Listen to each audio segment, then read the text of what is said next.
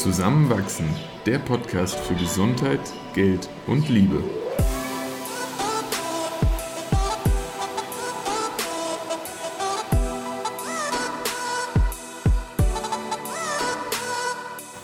Herzlich willkommen bei einer neuen Folge von Zusammenwachsen. Heute sprechen wir über polyamore Begegnungsräume und Sex-Positive-Partys. Viel Spaß beim Zuhören. Als ich zum ersten Mal von Sex-Positive-Partys gehört habe, war ich ziemlich verschreckt. Verschreckt? Ja. Ich habe mir das irgendwie vorgestellt, überfordernd, zu wild, zu viel, irgendwie komisch. Ich war ziemlich verunsichert und habe das erstmal sehr weit weg von mir geschoben und wollte mich auch irgendwie gar nicht damit auseinandersetzen. Weißt du noch, was du da genau gehört hast? Ich weiß nur noch, dass irgendjemand erwähnt hat, das gibt es. Mhm. Und in mir war so, kam so sehr viel Scham, sehr viel, hm,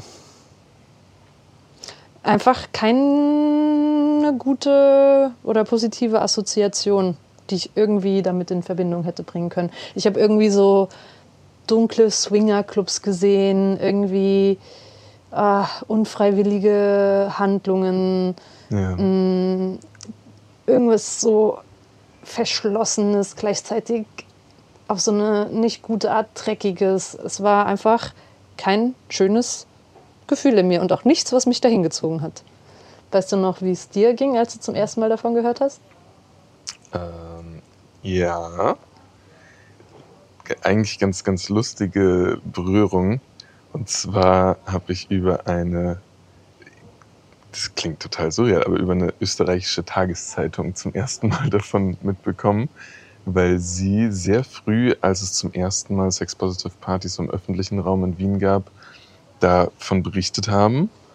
Und das tatsächlich noch mit so einer kurzen Videosequenz unterlegt hatten in dem Artikel, wo sie Menschen, die anstanden, um auf die Party zu gehen, interviewt hatten, was dort so stattfindet, was sie erwarten, ob sie schon mal dort waren. Und ich kannte zwei von den Menschen, die dort interviewt wurden.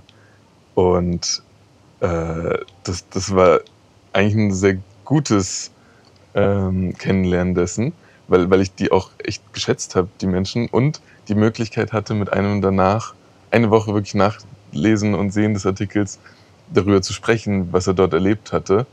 Und insofern war das sehr positiv konnotiert für mich und dennoch auch sehr weit weg im ersten Moment und auch ein bisschen surreal und boah, ich hatte mich auf jeden Fall nicht danach gesehnt, das jetzt direkt auch zu erleben. Es war erstmal auch viel an Neuem und an zu verarbeitendem, bevor ich gesagt habe, das könnte ich mir jetzt auch vorstellen. Ja. Das war so 2019. Ja, ja, könnte hinkommen. Ziemlich genau. Und dann weiß ich noch, dass du mit mir auch darüber geredet hattest. Und ich Mhm. erinnere mich gerade auch an den Artikel und an dieses Video. Und dann kamen wir irgendwie, wie so oft, ins Gespräch darüber. Ja. Und bei so manchen Dingen hören wir dann nicht auf, drüber zu reden oder uns darüber auszutauschen. Es kommt dann wieder, ja. Ja, weil es irgendwie so neu ist und uns irgendwie interessiert, ohne dass wir sagen können, wollen wir das oder wollen wir das nicht. Mhm. Aber dass das dann über verschiedene Unterhaltungen und Wege irgendwie immer mal wieder erwähnt wird, sodass es dann 2020 Ja, im Sommer ja. dazu kam, dass wir unsere eigene Sexpo-Party veranstaltet haben. Eigentlich als ersten Berührungspunkt damit, ne? Aber vielleicht, bevor wir da hineingehen und auch in die anderen Erfahrungen, die wir seitdem Mhm. so gemacht haben, was ist eigentlich Sex Positive für dich? Also ganz basic ist es das Kreieren von einem Space, in dem alle Formen der Sexualität akzeptiert und respektiert werden. Und auch das Ausleben derer. Nicht nur das Vorhandensein. Da- Das ist so das, das was dem für mich so zugrunde liegt. Ja. Und vielleicht auch noch ergänzen, so einfach, dass das dass Sexualität als Teil von uns allen dort irgendwie gewertschätzt wird. Und das ist grundsätzlich was Wert, wertschätzendes und offenes sein kann und auf keinen Fall irgendwie mit Scham behaftet, obwohl alles, was man spürt, da sein kann. Ja. Und in manchen Kontexten auch was Schützenswertes und was, ähm, was es aber auch wert ist, gefördert zu werden und manchmal auch gezeigt zu werden. Ja. Auf der Webseite von einer Veranstaltung, die es in Wien wiederkehrend gibt, der Soul, ähm, steht so schön, Sex positiv bedeutet, den Mensch in seiner Vielfalt zu akzeptieren und zu respektieren, den eigenen Körper und fremde Körper zu schätzen, sich seiner eigenen und fremden Grenzen bewusst zu sein, sich und seinen eigenen Gefühlen zu vertrauen und die eigenen Wünsche, Bedürfnisse und Fantasien klar kommunizieren zu können. Und dass es im Endeffekt eben Selbstentfaltung, Selbstkonfrontation ist und ähm, in ganz viel Achtsamkeit, Vertrauen, Bewusstsein und auch Sicherheit eingebettet ist. Und ähm, ja, solche sexpositiven Räume ermöglichen in meiner Erfahrung einfach ein ganz neues Erleben der eigenen Sexualität, des eigenen Geschlechts, des Körpers und auch lösen in mir ganz viel Verbundenheit aus zu der Vielfalt, die es gibt. Und ja, sind ganz stark eingebettet in Liebe und Wohlwollen. Und so, so konträr das vielleicht klingen mag, ich finde auch durch die Erfahrung, die wir gemacht haben, äh, wird da manchmal eine Möglichkeit geschaffen, auch Sexualität wegzulassen als eine bewusste Entscheidung. Also das, es gibt ja doch irgendwie soziale Gruppen, die sehr stark im Alltag sexualisiert werden. Und da dann den Fokus auch mal wegzuschiften, ist für mich eine Erfahrung, die dort tatsächlich manchmal deutlicher wurde als im Alltag. Kannst du ein Beispiel nennen? Das klingt für mich gerade noch abstrakt. Ich weiß so vage, was du meinst, aber Also sei es zum Beispiel, dass ja doch irgendwie im Alltag weiblich gelesene Menschen viel stärker sexualisiert werden als männlich gelesene. Vor allem vom Counterpart wiederum. Und ich hatte schon äh, irgendwie Veranstaltungen, wo ich deutlich mehr auf Männer fokussiert war als auf Frauen. Und ohne dass die mir dann egal waren, war es für mich eine total schöne Erfahrung, dass da auch viele teils nackte Frauen um mich herum waren, ohne dass ich sie in dem Moment auf so eine nicht in, mit, miteinander in Kontakt tretende Art sexualisiert habe. Was auf anderen Veranstaltungen aber der Fall gewesen wäre, wenn ich nicht die Möglichkeit gehabt hätte, ohne mich dafür in irgendeiner Form verurteilt zu fühlen von außen, einfach mit den Männern um mich herum in Kontakt zu treten. Macht das Sinn? das macht Ja. Sinn. Ja, Also auch einfach so seinen Fokus manchmal neu zu orientieren, Dinge dann eben auch mal bewusst beiseite zu lassen und sich neu zu erfahren. Ja, voll. Mhm. Kannst du vielleicht auch definieren, was solche Veranstaltungen für dich nicht sind? Oder vielleicht auch nicht sein sollten? also im Endeffekt sind sie für mich nicht das, was ich ganz am Anfang dachte, was sie sind. also natürlich kommt es auch auf den Raum an und auf die Menschen, die dort sind und Mhm. auch auf die, also vor allem auch Personen, die die Sicherheit sicherstellen. Ja, so Awareness-Teams. Awareness-Teams, äh, ganz klar, klare Verständnisse von Konsens, Ja. ähm, schaffen diesen Raum oder eben auch nicht. Deshalb würde ich nicht uneingeschränkt sagen, das ist sicher, sondern Mhm. es erfordert auch schon ein Gespür in sich selbst, wie bereit bin ich jetzt, diesen Raum zu betreten Ja. und wie sicher ist dieser Ort, der da kreiert wird. Mhm. Aber grundsätzlich bedeutet, was war deine Frage, was das für mich Nicht ist. oder nicht ist. Okay, Ja. es ist für mich nicht ein ausschließlich auf sexuelle Handlungen ausgerichteter Raum. Mhm. Also es ist weder schmuddelig noch irgendwie unfreiwillig, es ist nicht verboten, es ist nicht mit Scham behaftet, es ist, es ist einfach offen und frei und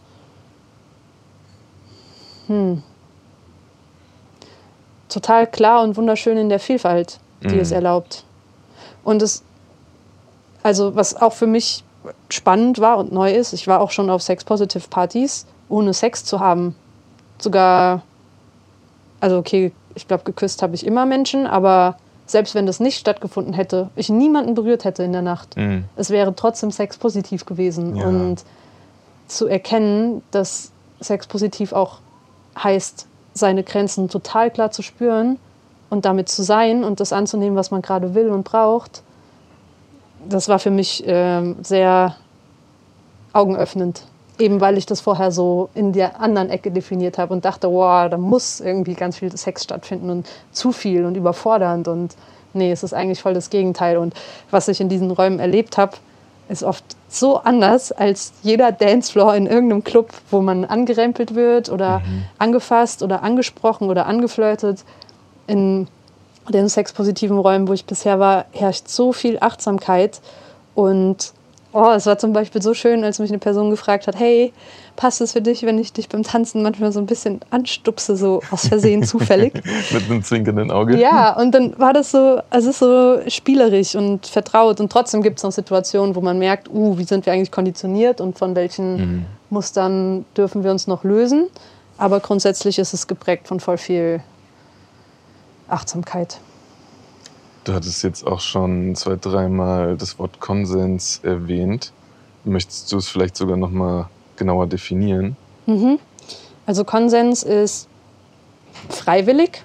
Das heißt, wenn man Ja zu etwas sagt, dann weil man es aus einem freien Willen heraus tut, nicht unter Druck. Und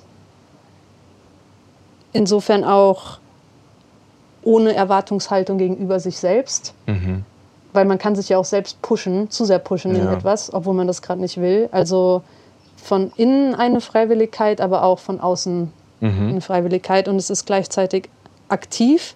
Das heißt, man kann nicht das Ja von einer anderen Person annehmen, ohne dass sie es aktiv gibt. Also Ja heißt nur Ja, wenn es ausgesprochen ist oder mit einem Nicken oder einem ganz klaren Ja, ich bin gerade bereit dazu. Ja. Und alles, was kein eindeutiges Ja ist, ist gleichzeitig ein Nein. Mhm. Und mhm. dass die Person nicht Nein ausspricht, heißt nicht, dass deshalb Konsens da ist. Mhm. Und es ist gleichzeitig auch dynamisch. Also wenn jemand zuerst Ja sagt und dann aber vielleicht zehn Minuten später, uh, doch nicht, dann ist das das, was zählt und nicht das mhm. ursprüngliche Ja. Oder auch eine nachträgliche Einschränkung mit einbringt. Mhm. Ja. Also eine klare, offene Zustimmung gegenüber dem, was da gerade passiert. Ja. Und Konsens heißt nicht, dass es immer nur ganz vorsichtig sein muss, aber wenn es dann zum Beispiel wilder ist oder auch mit Hierarchien oder Dominanz, ja. kann das auch alles sein, wenn es eingebettet ist mhm. in diesem Ja, ich will, dass du mich jetzt wirkst und ja, ich will, dass wir hier gerade verschiedene Machtdynamiken ausleben, ja. aber in dieses grundsätzliche Verständnis von, Verständnis von, wir wollen das jetzt beide. Was aber auch herausfordert, und das finde ich echt nicht zu unterschätzen, dass man seine eigenen Grenzen kennt mhm. und auch weiß, wie weit will ich gehen ja. und sich traut hineinzuspüren. Und ich weiß oder ich arbeite gerade auf, dass ich das in der Vergangenheit, also vor allem so mit Beginn meiner sexuellen Erfahrungen, irgendwie mit 13 bis 18, oft nicht gemacht habe und nicht konnte und mhm. irgendwie Vorstellungen oder Erwartungen an mich hatte, die mir nicht ermöglicht haben, meine eigenen Grenzen zu spüren. Und deshalb, obwohl ich Konsens gegeben habe, das nicht in Achtsamkeit mit meinem eigenen Körper war. Und deshalb erfordert in solche Räume hineingehen auch ein ganz klares bei sich sein können. Und das ähm, ja, ist erstmal ein Verständnis gegenüber dem eigenen Körper. Und das finde ich selbst auch gar nicht einfach und wie du sagst, auch nicht selbstverständlich. Ich hatte auch schon Situationen, in denen ich im Vorhinein gesagt hätte, ich bin ganz klar in dem, was ich möchte, was ich nicht möchte und bin auch zuversichtlich zu erkennen, was fühlt sich gut an und was nicht. Und habe dann aber auch teilweise unterschätzt, wie schnell man in neue Situationen, die man so noch nicht erlebt hat, hineinkommen kann und dann auf einmal mit einer kurzfristigen Überforderung konfrontiert ist in der man, wenn man dann nicht vielleicht auch diesen Schritt zurückgeht, um zu schauen, was möchte ich gerade wirklich, was fühlt sich gut an, wenn man das nicht tut, dann dann schnell auch eben über seine Grenze drüber geht, weil man vielleicht passiv bleibt. Mhm. Und dann Menschen um sich herum hat, die womöglich nicht sensibel genug sind, um zu erkennen, oh, da, da ist gerade noch ein Prozess im Gange oder das war noch kein klares Ja zu einer Aktion. Also um da auch vielleicht mal ein Beispiel zu nennen, auf äh, einer Party gibt es äh, in Wien die Möglichkeit, so, so ein, in so ein Schaumbad zu gehen. Und da hat man wirklich so bis zum Kinn eigentlich Schaum. Ah, es und ist so schön. es ist wunderschön und Es so, wunderschön fühlt sich sein. alles so ein bisschen glitschig an Mhm. und ja, Körper an Körper wird zu einer ganz neuen Erfahrung. Aber was, glaube ich, sehr schnell auch verständlich wird, so die, die Grenzen zwischen den Körpern verschwimmen dann auch automatisch ein bisschen. Und es kann einfach auch passieren, dass von irgendwo auf einmal eine Hand an einem dran ist, ganz egal jetzt wo am Körper. Man weiß in dem Moment vielleicht gar nicht, wem gehört diese Hand. Hat natürlich die Möglichkeit, dem irgendwie auf den Grund zu gehen. Aber man muss doch irgendwie relativ schnell auch entscheiden, fühlt sich das gerade gut an, dass diese Hand an mir ist, mich berührt. Und als ich dann zum ersten Mal dort drin war, ähm, war da schon eine Phase der Überforderung am Anfang. Also das hat sich alles gut angefühlt, aber es gab ein, zwei Momente, wo ich im Nachhinein eindeutig gesagt habe, ich hätte da eigentlich fünf Sekunden, bevor ich was vielleicht unterbunden habe, es schon unterbinden wollen. Und weil es so neu für mich war und auch in einer Art und Weise überfordernd, habe ich es später gemacht, als gut für mich war. Hm. Das hat mich jetzt im Nachhinein nicht geschädigt, aber es hat mich sensibilisiert für äh, solche Situationen, die ja herausfordernder sein können, als ich es für möglich gehalten habe im Vorhinein. Und es Hm. klingt so simpel, ja, da ist halt eine, eine Hand an meinem Arm oder an meinem Po, aber sie kann auch mal zwischen den Beinen landen. Und dann ist die Frage, wow, was macht das mit mir gerade? Boah, aber das finde ich gar nicht so konsensbehaftet. War es in Teilen eben auch nicht. Also das finde ich eigentlich schon ziemlich heftig, wenn dich jemand berührt, ohne vorher Blickkontakt zu suchen oder Mhm. aktiv zu schauen, passt das gerade für dich? Ja, ja, Also so als Gegenbeispiel, als ich zum ersten Mal in dem Schaumbad war, ja. hat ähm, mich erst jemand angeschaut, bevor er Mhm. mich berührt hat und ich habe Mhm. den Kopf geschüttelt und er hat mich dann noch nicht berührt. Mhm. Und dann ähm, kam er irgendwann nochmal wieder Ja, und hat mich angeschaut und ich habe den Kopf geschüttelt. ja, Und dann kam er noch ein drittes Mal und ein Mhm. Freund hatte das beobachtet. ja. Und die Person ist dann sogar verwiesen worden, Mhm.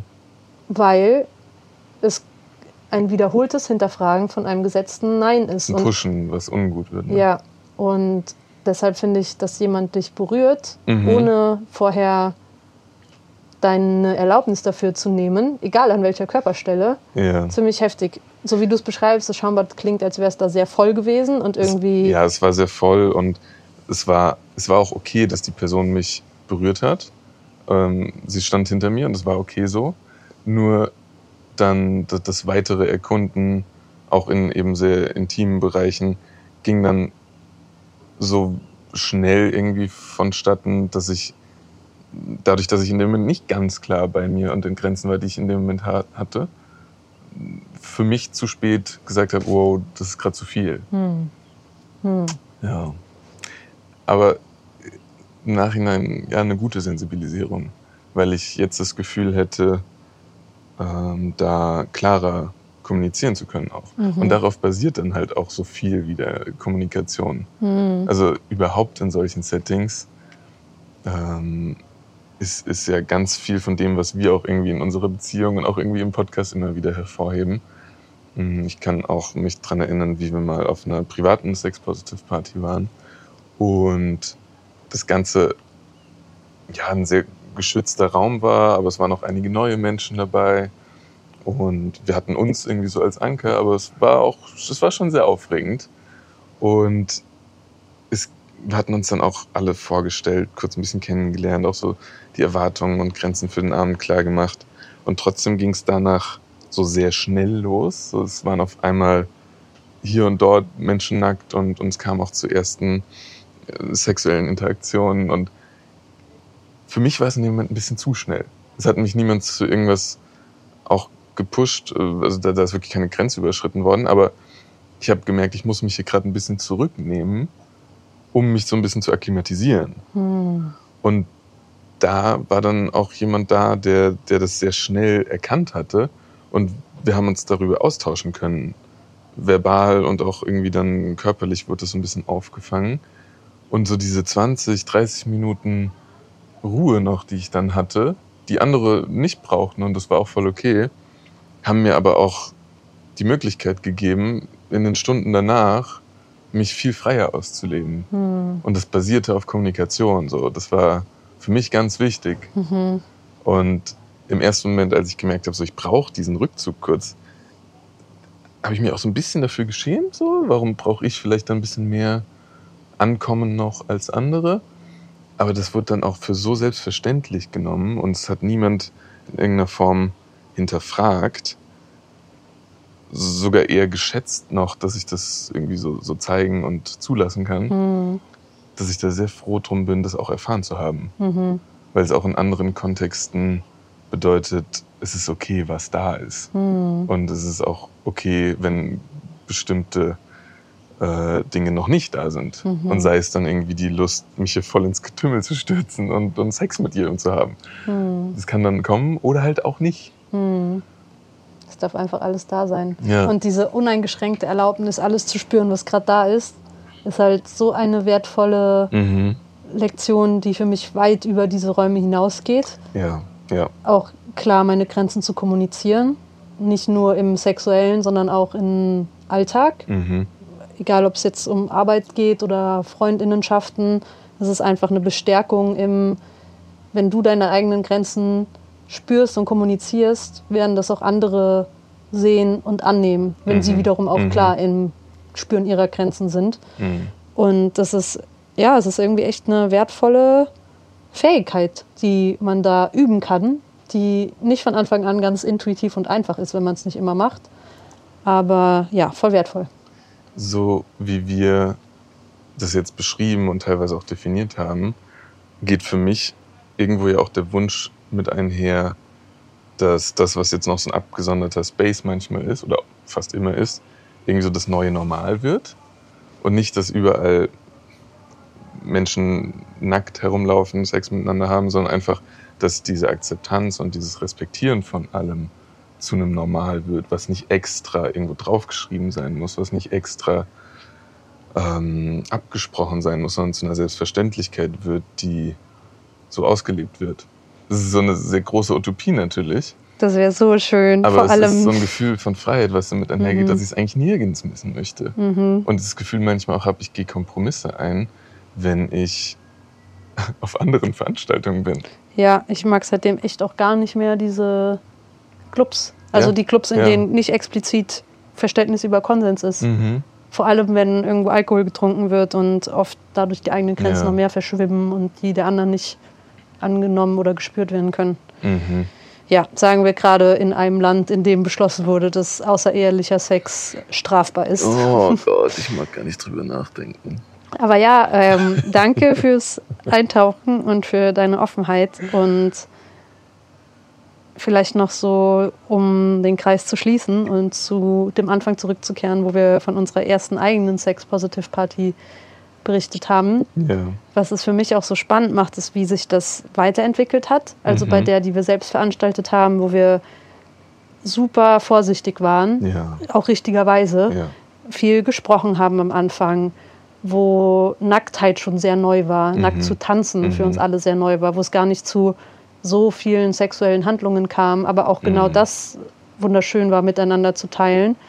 Ähm, ja, ist einfach schön zu spüren, wie sich das weiterentwickeln kann, aber nicht muss. Und es auch voll Mhm. okay ist, wenn man das überhaupt nicht erfahren will Natürlich, und sich auch in diese Räume gar nicht begeben möchte. Ja. Aber für mich ist sehr bereichernd zu spüren, was, was ich da alles erleben kann und darf mit anderen. Und freue mich auf ähm, alle weiteren polyamoren oder nicht polyamoren Begegnungsräumen, die Das wir da erleben auch. werden. Danke fürs, fürs auf den Punkt bringen. Und bis nächste Woche. Ciao, ciao. Ciao.